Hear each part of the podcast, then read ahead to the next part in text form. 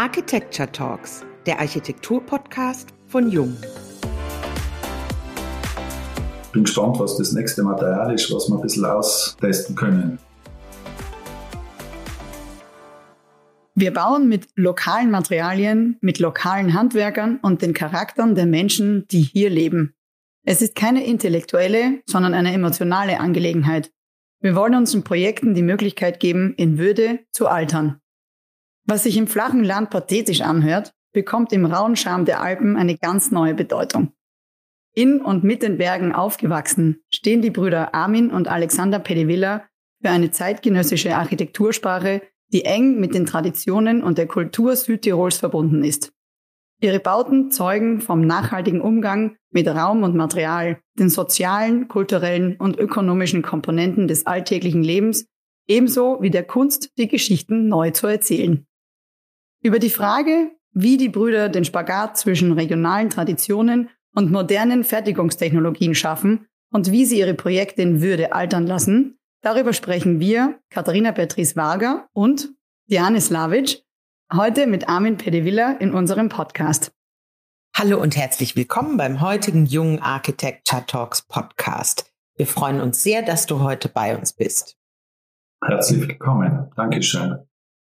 Armin, du und dein Bruder Alexander, ihr habt beide in Graz Architektur studiert und in Österreich selbstständig gearbeitet, bis ihr 2005 in eurer Heimat Südtirol zurückgekehrt seid und das Büro gegründet habt. Inzwischen hat sich das Büro national und international einen Namen gemacht.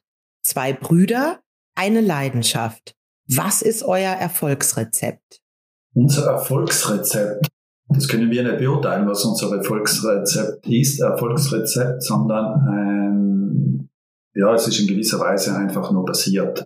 Sicher zum einen, dass wir mal die Erfahrung gemacht haben, unterschiedlich Büros gegründet zu haben. Also mein Bruder und ich selbstständig gewesen zu sein in eigene Büros, dort die Erfahrung zu machen, eben wie man ein Büro führt, wie man aufbaut, wie man Projekte realisiert und akquiriert. Und dann auch natürlich die Möglichkeit, die sich in gewisser Weise über Zufall ergeben hat, einen Wettbewerb gemeinsam zu machen, weil wir halt beide uns vor die Büros getrennt haben und ich die Möglichkeit gehabt habe, bei einem öffentlichen Wettbewerb in, Südtirol in Bruneck mitzumachen und dort die Weihnachtsferien, also die zwei Wochen zu Weihnachten genutzt haben, einfach den Wettbewerb zu machen. Den haben wir dann glücklicherweise gewonnen. Und das war dann irgendwie der Startpunkt dann eigentlich von unserem Büro. Und was es dann so weit zum Erfolg gebracht hat, ist vielleicht zum einen, dass man einmal gleich denkt, weil man in der gleichen Familie ja groß geworden ist, weil man gewisse Dinge gleich in die Wiege gelegt hat, das gleiche Denken. Aber dann auch das Lernen, den respektvollen Umgang auch miteinander, vor allem unter Geschwistern lernen und die Konsequenz eben an die Projekte, an der Ideologie, die was wir in der Architektur halt sehen, zu entwickeln. Und viele Bausteine sind dann auch halt einfach nur passiert, muss man auch sagen. Und es war für uns überraschend, wie sich das alles dann entwickelt hat und selbst heute immer wieder zu sehen, wo wir momentan auch stehen, wo wir, wenn man zurückdenkt, uns das auch nie erträumt hätten. Das muss man ganz ehrlich sagen das war in gewisser Weise vielleicht auch nie das Ziel, sondern da hat es viele Zufälle gegeben, glückliche Zufälle und wir sind jetzt da, wo wir sind und das ist natürlich sehr schön, dass wir da Menschen damit bewegen und berühren können, dass wir Diskussionen führen können oder Diskussionen auslösen mit unserer Architektur, äh, mit unserer Art Architektur zu machen und eine bestimmte Entwicklung anzukurbeln. Und das macht uns schon Spaß und das motiviert uns auch immer wieder aufs Neue, dort anzusetzen und immer wieder dran zu bleiben, Sachen weiterzudenken. Gab es trotz der guten, positiven Zufälle auch einen berühmten Meilenstein für euer Büro? Ja, im Grunde gab es zwei Meilensteine. Eben das erste Projekt, das Pflegeheim in Bruneck, wo wir die Chance gehabt haben, einfach daran aufzubauen. Und dann der zweite Meilenstein war mein Privathaus, da wo wir jetzt wohnen. Das, was in erster Linie ja für mich und für meine Familie bauen habe wollen, ohne große architektonischen Vorstellungen, sondern es muss in erster Linie mal funktionieren. Allerdings sollte es, weil wir in einem Weiler leben, auf, auf 1300 Meter oben, dort ziemlich viele Auflagen geben, eben auch das historische Bauen, kleine Fenster und so weiter. Es war für uns nicht denkbar als Familie, eben gerade so abgeschieden, die Natur auszusperren. Vor allem auch, weil man heute andere technische Möglichkeiten hat wie früher. und sind den Weg gegangen, haben das gebaut und eben da auch wieder Zufall, es kam dann der Südtiroler Architekturpreis, den haben wir dann gewonnen und gleichzeitig aber eben auch den Publikumspreis. Nicht? Und das war für uns dann schon verwunderlich. Was war da, dass wir zum einen die Architekturkollegen überzeugt haben und zum anderen die Bevölkerung. Also die Bevölkerungsschicht, die ja im Normalfall nichts mit Architektur zu tun hat. Und was ist da passiert an dem Projekt? was eben alle Schichten in gewisser Weise anspricht. Nicht? Und da haben wir uns ähm, mit dem ein bisschen auseinandergesetzt. Und es hat sich dann schon herauskristallisiert, dass ganz viele Überlegungen waren, die auch auf unsere Vorfahren hingegangen sind, eben gerade im Entwurf, der was in dem Haus drinnen steckt. Es steckt eine bestimmte Logik, es steckt ein bestimmtes Handwerk, es steckt ein bestimmter Umgang und Wertschätzung mit Materialien auch drinnen, mit der Kultur, äh, wie sich das auch weiterentwickelt mit einer bestimmten Tradition. Und das haben wir alles versucht, nochmal ein bisschen Revue passieren zu lassen und dann eben in die nächsten Projekte mit dem gezielt zu arbeiten. Also wo baue ich? Baue ich am Hang oben? Die Topografie spielt eine große Rolle. Klimatische Einflüsse spielen eine große Rolle. Wie kann ich Technik reduzieren? Wie kann ich zum Beispiel auch schonend mit, mit einer Hangverbauung umgehen?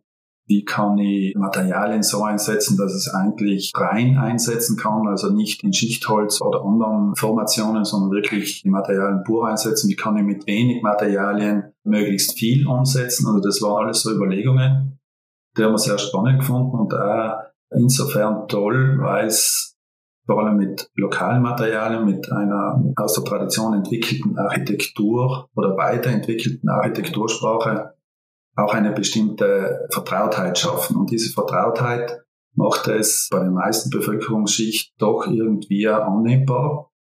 Und es ist zwar neue Architektur, aber am Ende ist Feedback immer wieder gewesen, es ist ja nicht so schlecht, also auch bei Kritikern. Am Anfang, wo sie es am Plan sehen oder auf einem Bild, da sagen sie, ja, das ist nichts und das kann nicht passen und plötzlich, wo es dann steht, hat es eine bestimmte Aussage und eine bestimmte Kraft und vielleicht auch eine unterbewusste Logik. Und das so mal herauskristallisiert und mit dem arbeiten wir dann ganz stark. Armin, die beeindruckende Bergkulisse der Südtiroler Alpen hat ja einen starken Einfluss auf eure Arbeit. Einerseits ordnen sich eure Bauten der Landschaft unter, geben aber durch ihre Form und Gestalt auch einen bewussten Kontrapunkt zur Natur. Gibt es da eine Strategie dafür? Entsteht das intuitiv oder analytisch? Wir legen eigentlich im Vorhinein oder generell bei Projekten immer wieder dieselben Parameter fest, wo wir festlegen, eben vor allem, wo wir bauen, nicht eben am Hang oder im flachen Land, auf welcher Höhe bauen wir und welche klimatischen Verhältnisse sind dort, wie muss das Haus funktionieren, beziehungsweise welche Funktion ist drinnen. Das sind schon so Grundüberlegungen. Und aus dem heraus versuchen wir eigentlich in Summe der ganzen Komponenten so weit zu optimieren, dass dann auch eben dieses Gesamtbild entsteht. Beim Bühlwirt, wenn man das Hotel hernimmt, hinten gibt es einen Bestand und vorne, also Richtung Osten, haben wir dann den, den Zubau gemacht. Da war dann wichtig, einen kleinen Fußabdruck zu machen, weil es am Hügel liegt. Das heißt, das Gebäude war schon einmal kompakt. Nicht? Also wie versuche ich einen schonenden Eingriff zu machen. Dann ist das Thema der Dachschräge dazugekommen. Wieso ist das dann so schräg? Also wenn wir einen kleinen Fußabdruck haben wollten, dann haben wir hochbauen müssen. Und mit dem Hochbauen hätten wir aber das Bestandsgebäude verbaut. Somit ist das Dach auf zum Bestandsgebäude hin sehr steil geworden, dass die Aussicht über dieses Dach trotzdem noch gewährt bleibt. Und dann das Thema der Fenster, da sind dann die Erker entstanden, also die Balkone haben wir nicht gemacht, weil es dort auch sehr raues Klima gibt. Da haben wir so kleine Austrittsbalkone gemacht, weil es ein Sporthotel ist, ein Wannerhotel. Und die Balkone, die normalerweise offen sind, haben wir geschlossen gemacht, in Form von geschlossenen Erkern, wo man drinnen sitzen kann und eben diesen direkten Kontakt dann wieder zur Natur mit innen, außen mit einbindet. Das heißt, es folgt eigentlich alles einer bestimmten Logik und nicht mehr einer, einer Gestaltungsfrage, wo man sagt, okay, uns gefällt es so besser oder so besser, sondern in erster Linie steht eine gewisse Funktion und eine gewisse Wirtschaftlichkeit auch dahinter. Also was brauche ich? Die Fenster dort sind auch noch so groß, dass man zum einen einen tollen Ausblick hat, aber auch nicht eine Überhitzung zum Beispiel. Das versuchen wir generell in sämtlichen Gebäuden zu machen, dass wir möglichst auch ohne Beschattungen auskommen und somit Technik reduzieren. Mit diesen eingesparten Kosten können wir aber dann mehr in die Materialität reingehen, mehr ins Handwerk und das umlegen. Das heißt, am Ende gibt's immer sagen wir, ein Standardbudget, wo man aber sobald das Projekt fertig ist, doch im Erscheinungsbild ein sehr hochwertiges Gebäude haben. Aber weil man doch alles sehr stark analysiert und was ist wichtig, also wir hinterfragen dann ständig, braucht es das, was ist dem Bauherrn auch wichtiger, könnte man eventuell auf das verzichten oder braucht man noch was anderes oder wo sind wirklich die Wertigkeiten, die der Bauherr eben in sich sieht, um das Gebäude auch nutzen zu können und so analysieren wir uns eben durch und dann mit einem bestimmten Handwerk, mit einer bestimmten Materialität vervollständigen wir das Gebäude dann. Inwiefern verändern sich denn die Vorschriften je nach Höhenmeter? Äh, zum Beispiel auf 200 Meter baut man anders als wie auf 3000 Meter. Nicht? Und vielfach wird aber da kein Unterschied gemacht, weil auf 200 Meter, wo zwischen Sommer und Winter kaum Temperaturschwankungen sein, werden trotzdem Glashäuser gebaut, die was dann beschattet werden müssen, mit einem enormen technischen Aufwand wieder gekühlt werden und und und. Und auf drei Meter genauso, wenn ich dort einen Glasballast mache, dann verliere ich gewisse äh, Wärme auch wieder und muss das beheizen und da wieder schützen und so weiter. Da fangen die Gesetze eben auch an. Nicht? Also wo, auf welcher Meereshöhe baue ich, welche klimatischen Einflüsse habe ich. Ich sage nur, jetzt bei unserem Haus ist es so, also wir sind auf 1300 Meter. Das haben wir dann konstruktiv mit einer großen Masse gebaut. Also innen ist der komplette Kern ist aus Sichtbeton, wirklich Beton, eben als Speichermasse. Die Fenster sind relativ groß, aber in einem guten Verhältnis zwischen Sommer und Winter. Das heißt, auch im Sommer, wenn ich die Sonneneintrag reinbekomme, habe ich eine große Speichermasse, die was man untertags aufnimmt. Die Nacht habe ich aber den Vorteil, und das ist auf 1300 Meter möglich, auch im Sommer Temperaturen unter 20 Grad zu haben. Und somit kann ich die Nachtkühlung aktivieren. Das heißt, die Speichermasse entlade die Nacht und untertags kann ich es wieder aufnehmen. Und somit habe ich ein sehr konstantes Klima. Wäre auf 200 Meter, wo ich die Nacht auch 30 Grad habe, kann ich das nicht machen. Das heißt, da müsste ich vielleicht Fenster reduzieren, da müsste ich so bauen, dass ich vielleicht den Sonneneintrag nicht auf der Südseite habe, sondern vielleicht mehr West- oder Ostseite und mit dem arbeiten. Also das sind dann schon die Parameter, die was wir doch immer wieder berücksichtigen, eben die Sinnfrage. Und die gesetzlichen Vorschriften, natürlich, ab einer bestimmten Meereshöhe hat man die Spielräume, dass zum Beispiel die Raumhöhen niedriger werden, aber das beruht auf einer alten Gesetzeslage, wo man sagt, man kann auf, auf 2,40 Meter Raumhöhen gehen, weil eben zwischen klimatischen Verhältnissen, warm, kalt, das eine Rolle gespielt hat. Das ist überholt, weil ja heute andere technische Möglichkeiten sind, aber die Gesetze sind noch dieselben geblieben, ja. Das führt uns ganz schön zu unserer nächsten Frage. Eine Zeitung kolportierte kürzlich, lange baute die Natur in Südtirol nicht der Architekt. Weiterbauen ist in einigen eurer Projekte angesagt. Wie ordnet man das Alte neu und erzählt die Geschichte trotzdem mit einem roten Faden? Du hast es ja an einigen Projekten jetzt schon so ganz leicht anklingen lassen. Wie gelingt einem so ein roter Faden? Das Weiterbauen ist für uns immer wieder Thema oder bei jedem Projekt ein Thema, weil vielfach weint man ja der Historie ein bisschen hinterher, man sagt, früher war alles besser und wurde schöner gebaut, aber ich denke, es sollte uns doch gelingen, dass man in 100 oder 200 Jahren sagt, okay, in dem Zeitalter ist die Architektur entstanden warum. Also, und das sollte man erkennen. Und wir verfolgen schon das Ziel, ob es uns immer gelingt, das weiß ich nicht, aber, aber ich glaube schon, eine bestimmte zeitlose Architektur zu machen eben auch aufgrund der Überlegungen, auf traditionellen Überlegungen, auf handwerklichen Überlegungen, Materialien eben so einzusetzen. Du hast zum Beispiel die Dekantei, das Wirtshaus, da haben wir ganz viel mit Messing gearbeitet. Das ist im historischen Kern von Brixen vom 12. Jahrhundert. Und dort gibt es zum Beispiel die Lampen, also die trompetenförmigen Lampen aus Messing, hat die Handwerkszunft von früher, aber auch ein Wirtshaus eben mit der Tradition verbunden. Es gibt ja die Blasinstrumente und so weiter, die was irgendwie auf das erinnern. Und jetzt in der Form dieser Lampe, dieser handbearbeiteten Messingoberfläche, entsteht sofort, wenn man reinkommt und auch durch die Verwendung vom Lärchenholz eine bestimmte Vertrautheit. Also der Bürger, der was bei uns wohnt oder auch Gäste, die wissen, ah, das ist ein traditionelles Element und verbindet es aber unterbewusst. Eigentlich das kenne ich schon. Das hat es immer gegeben, obwohl es die Lampe noch nie gegeben hat in der Form und, und in dem Material. Aber man hat irgendwo die Blasinstrumente vielleicht im Kopf. Ja, auch so eine automatische Akzeptanz, oder? Die dann damit genau. kommt. Mhm. Richtig. Und das verursacht dann eben das Vertraute und auch die Akzeptanz. Nicht? Und das ist eigentlich das, was wir immer wieder feststellen. Oder im Bad Schirgau, da waren die Türgriffe, da gibt's auch klassisch das Handwerk der Federkillstickerei, da werden Pfauenfedern zu ganz feinen Fäden gezogen. gespalten und dann sind die Trachtengürtel gemacht worden mit ganz feinen, tollen handwerklichen Stickereien.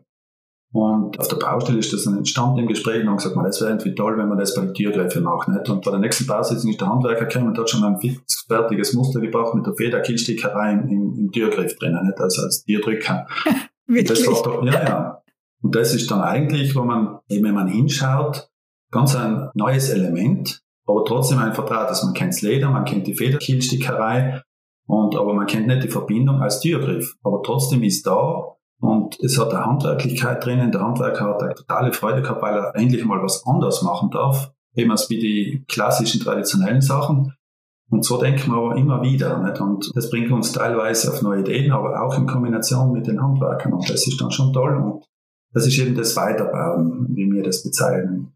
Oder Schirger, diese starke Ornamentik an der Decke mit diesen Kreisschlägen. Nicht? Und die Ornamentik kennt man, aber trotzdem ist es da in einem ganz anderen Ort wieder umgesetzt. Und das macht es in gewisser Weise vertraut, handwerklich, traditionell und kulturell eben auch in unsere Zeit halt in die Gegenwart umgesetzt. Wir haben ein schönes Zitat von euch gefunden. Sich auf das baukulturelle Erbe einer Region zu beziehen, darf nicht heißen, altbewährtes stumpf zu kopieren oder rückwärtsgewandten Kitsch zu produzieren. War das der berühmte Kipppunkt, den du gerade beschrieben hast mit den Handwerkern? Natürlich, also man kann das Disneyland machen, etwas ja vielfach auch passiert ist, vor allem 80er, 90er Jahre. Da wusste man im Tourismus auch nicht mehr wohin und das war schon sehr nahe am Disney und Freizeitparks. Aber ich glaube, unsere Kultur muss sich nicht verstecken, sondern darf durchaus weiter gepflegt werden. Die letzten Jahre hat sich das Handwerk auch wieder viel mehr entwickelt. Es ist auch wieder viel mehr Wertschätzung dem Handwerk gegenübergestellt worden und da ist schon eine ganz tolle Entwicklung. Da ist ja ganz, ganz viel möglich. Das heißt aber nicht, dass uns alle Handwerker innovativ und kreativ sein wollen. Nicht? Also da gibt es immer auch nur bestimmte, was auch den Ehrgeiz haben, sich nicht nur mit Standards auseinanderzusetzen, sondern einfach mal über das Alltagsgeschäft hinauszudenken und das macht die Arbeit dann schon immer wieder spannend, weil wir selber nicht wissen oft am Anfang, was am Ende dann rauskommt. Nicht? Und das ist das Spannende dann. Kürzlich haben wir auch mit massivem Glas experimentiert, da haben wir auf der Baustelle ein Servicegebäude in, in Sechsnoben, wo wir die Fensterfüllungen statt der drei Scheiben Verglasung haben in, in massiven Glas reingebracht und da sind wir dann mit dem Glas ins Gespräch gekommen und gefragt, ja, kannst du das auch massiv gießen? Ja, ist kein Problem. Und, und wie kann man das bearbeiten? Und gesagt, ja, das kann man nur behaaren. Dann hat er da Muster gemacht und am Ende war es noch billiger wie die drei Scheibenverglasung. Das war dann für uns auch nicht nachvollziehbar, aber am Ende berechnet den Stundenaufwand und den Materialeinsatz. Nicht? Das ist eine einfache Rechnung. Müsst ihr publik machen. Ja, ja, nein, das darf man nicht, sonst bauen sie es alle. Es hört uns ja keiner. Uns hört keiner, ne? deswegen können wir es ja sagen in der Runde. Na und entstanden ist dann, dass wir eben auch für die Holzschalen, die was wir verwendet haben, waren ursprünglich Holznägel vorgesehen. Und dann haben wir mit den bernsteinfarbenen Glas experimentiert und haben gesagt, ja, wäre das auch möglich, dass man diese Holznägel auch in Glas machen kann? Und ich gesagt, ja, das ist kein Problem, das kann ich auch gießen und dann bearbeiten. Und der hat er gemacht und das war dann so toll, auch von der Lichtbrechung drinnen. Und das hat dann ausgeschaut wie vom Bleichenholz diese Herzgallen, die was dann austreten. Und das hat aber dem Gebäude dann ganz ein eigenwilliges Flair gegeben. Nicht? Also eben auch wieder was Vertrautes, aber doch was Fremdes. Nicht? Und wir merken eben, wenn man im Gespräch mit den Handwerkern dann ist, dann sind sie auch motiviert, plötzlich anders zu denken. Und sagen, ah ja, und weil sie es können und auch gelernt haben, sagen sie, ah, das ist nicht so schwierig und das schon.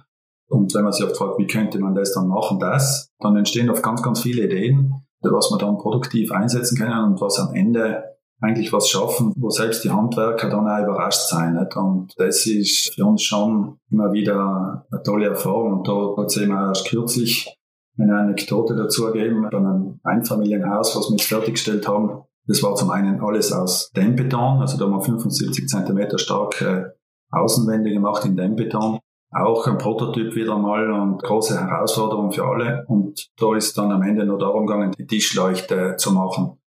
Und weil wir mit den Glaser beim Servicegebäude in Sechsten in Verbindung waren, haben wir gesagt, ja, schafft man das auch, einen Lampenschirm in massiven Glas zu machen. Gesagt, ja, natürlich, das ist kein Problem.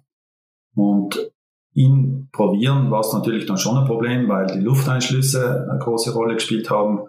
Wie ist das Glas gebrochen, dass es dann schmilzt und wie wird dann die Oberfläche. Und da haben wir dann können wirklich stark experimentieren.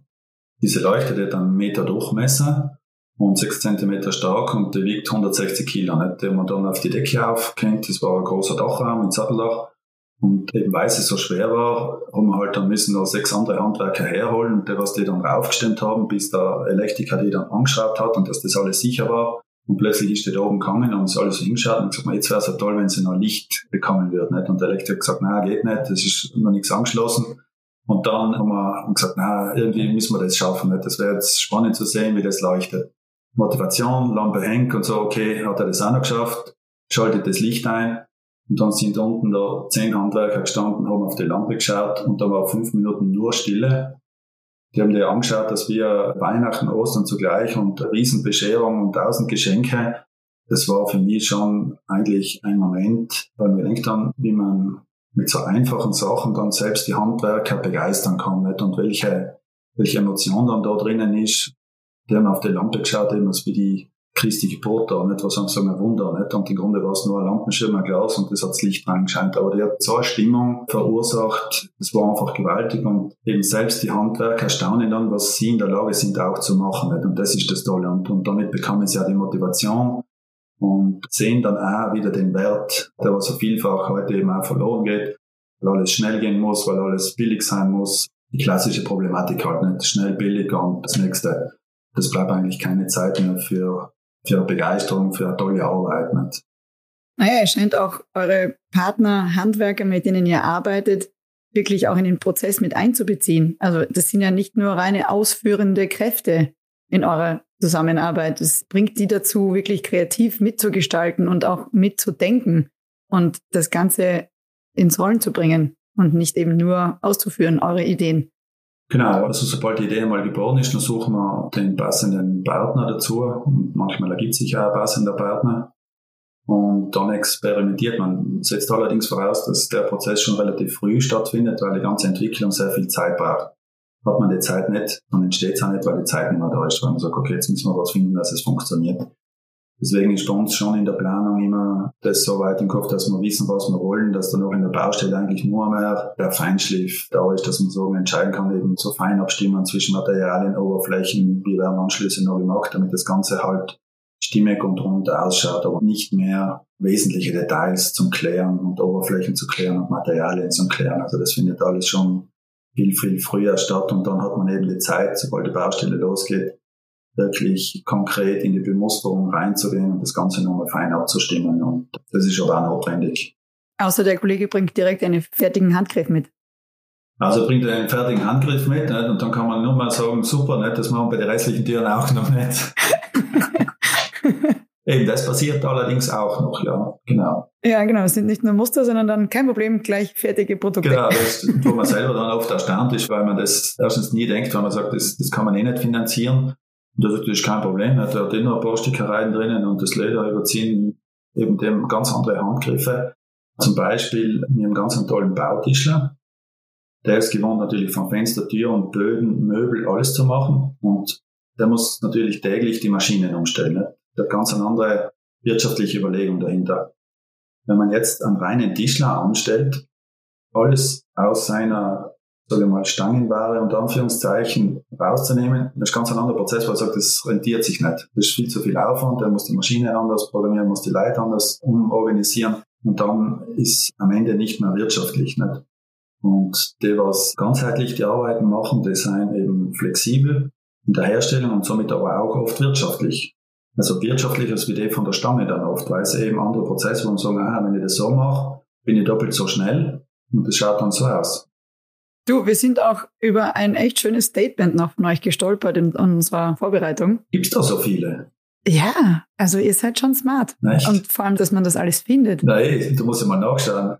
Und welche Blödsinn findet man da noch? genau, vielleicht kennst du ja das Statement noch gar nicht, was wir gefunden haben. Ich geb's dir mal. Ihr habt gesagt, für uns ist gute Architektur geprägt von Gebäuden, die in ihrer Materialität, Form und Funktionalität grundlegend sind. Dies ist auch unsere Definition von Luxus. Ist ja auch ein recht schwieriges Wort, gell, Luxus. So wenig wie möglich zu haben, aber so gut wie möglich in Perfektion. Das finde ich sehr, sehr passend persönlich. Was ist denn zu viel und was ist denn zu wenig, nach deiner Meinung? Das haben wir gesagt, oder? Na, okay. Ja, also mir würde jetzt kein anderer intelligenter Architekt einfallen, der sowas sagen könnte. jetzt machst du mich sprachlos, jetzt weiß ich nicht mehr, was sagen. Ja, was ist in deiner Meinung nach einfach zu viel und was ist zu wenig? Kann man das überhaupt so definieren? Ich sehe ein, es ist ja die schwierige Frage, ja, aber es war auch euer Statement. genau, das ist eine schwierige Frage. Am Ende, es ist dann zu viel und zu wenig, wenn am Ende der Bauherr und wir als Planer unzufrieden sind. Zu viel ist dann, wenn viele Sachen, wo man sagt, das kann ich jetzt eigentlich gar nicht gebrauchen oder eben es ist das Wohlbefinden nicht da, dann ist vielleicht zu viel oder eben schon zu wenig da. Dass es genau passt, das ist am Ende der emotionale Moment, wo Bauherren und auch wir Architekten das Haus dann wirklich bezugsfertig ist, wo man dann reingeht und da eine bestimmte Energie dann auch spürt wo man einmal drinnen steht und im Grunde nur mal innehaltet und schaut, bewundert, dass die Oberflächen, die Materialien auf sich wirken lassen kann. Äh, wenn das entsteht, dann glaube ich, nichts zu viel und nichts zu wenig. Das ist jetzt kürzlich eben auch wieder bei dem Einfamilienhaus gewesen in Dempelton.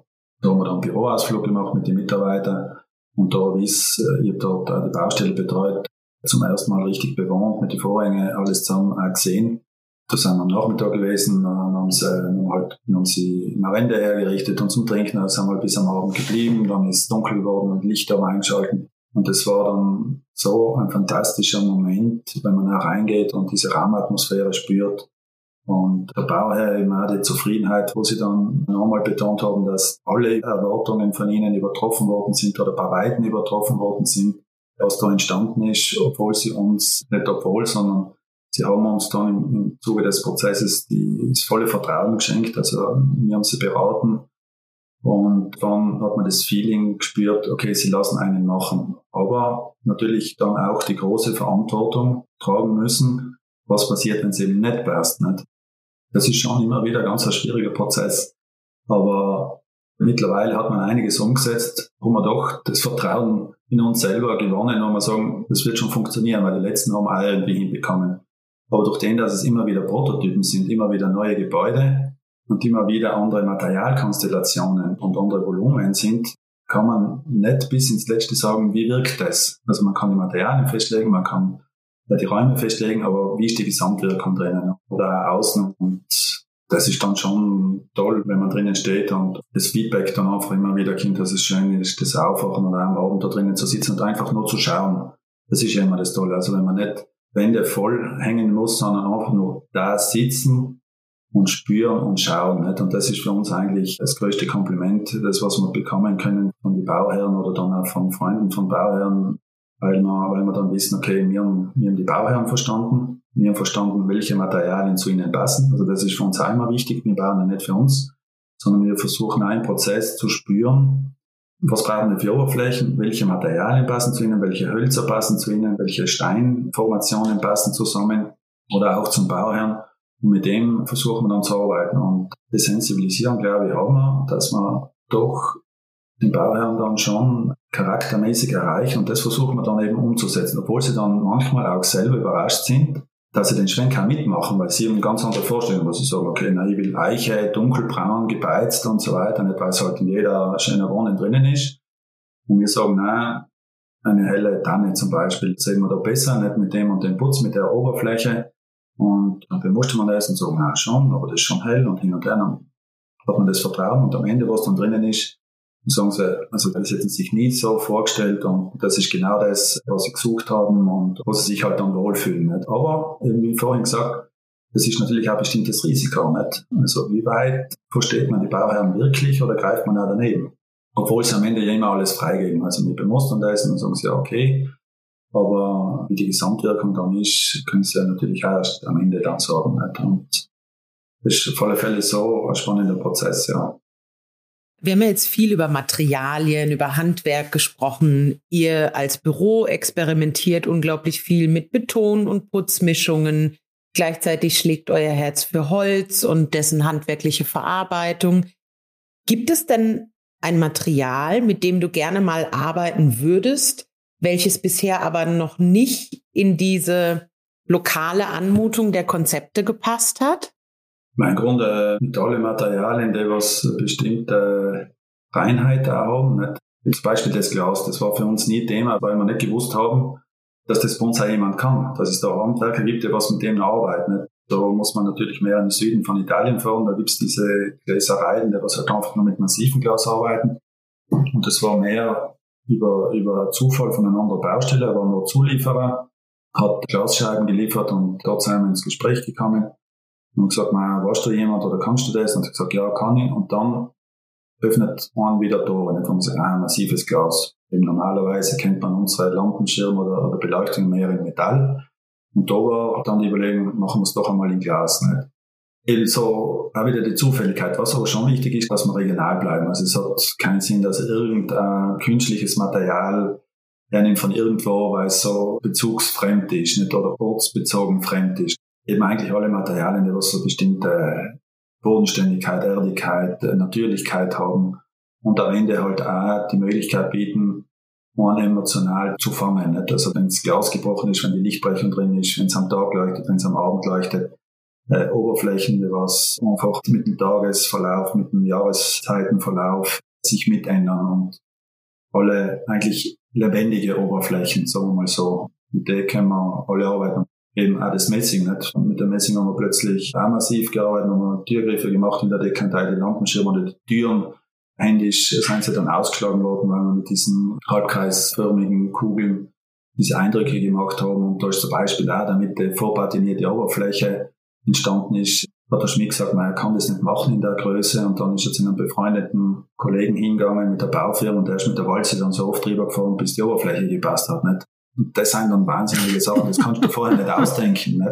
Deswegen auf die Frage hin, welches Material gibt's, bestimmte Sachen entstehen und entstehen dann auch, auch in, in der Fertigung. Nicht? Und deswegen wir sind für alles offen und bin gespannt, was das nächste Material ist, was wir ein bisschen austesten können.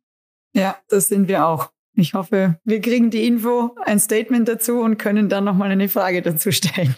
Amen, wir haben zum Abschluss eine Frage an dich. Welches berühmte Gebäude des Zeitgeschehens hättest du denn gerne selber gebaut? Selber gebaut. Ich muss nicht unbedingt Sachen von anderen bauen, sondern ich finde, die Sachen selber zu machen, ob das jetzt klein oder groß ist, ist egal, sondern ich finde den Reiz darin, eben die Sachen selber zu entwickeln, selber dabei zu sein, selber eigentlich vielleicht den eigenen Gemütszustand dann in Projekte reinzubringen, nicht einfach Emotionen reinzubringen. Deswegen glaube ich, ist schwierig. Ich sage, ich möchte es auch gebaut haben, nicht? weil es dann wahrscheinlich eh ganz anders aussehen würde und ganz was anderes rauskam. Nicht? Aber wir sehen eine kleine Bauaufgabe genauso interessant wie eine große Bauaufgabe. Nicht? Und das ist eigentlich das Spannende, auch daran zu sehen, wie schafft man es bei den Kleinen, eben diese Kraft reinzubringen, genauso wie beim Großen. Nicht? Also wie, wie schaffe ich am Ende, wenn der Nutzer das Objekt sieht oder betritt, dass er irgendwo emotional dann auch gefangen wird von dem. Nicht? Wie schafft man das? Und das ist die Herausforderung. Ich meine, die Bandbreite von euren Projekten ist ja schon wirklich groß. Aber gibt's noch was, wo du sagst, das würde ich wirklich gerne mal machen? Da gibt's wahrscheinlich tausende Sachen, vor allem deswegen, weil es uns fast immer so geht, dass eigentlich Bauherren dann kommen an das, was man nie gedacht haben. Also da ist entweder der Bauherr super interessant und spannend oder der Bauort oder das Objekt, nicht, wo man dann sagen, das ist eine Herausforderung und das wäre toll, wenn wir das machen könnten. Nicht?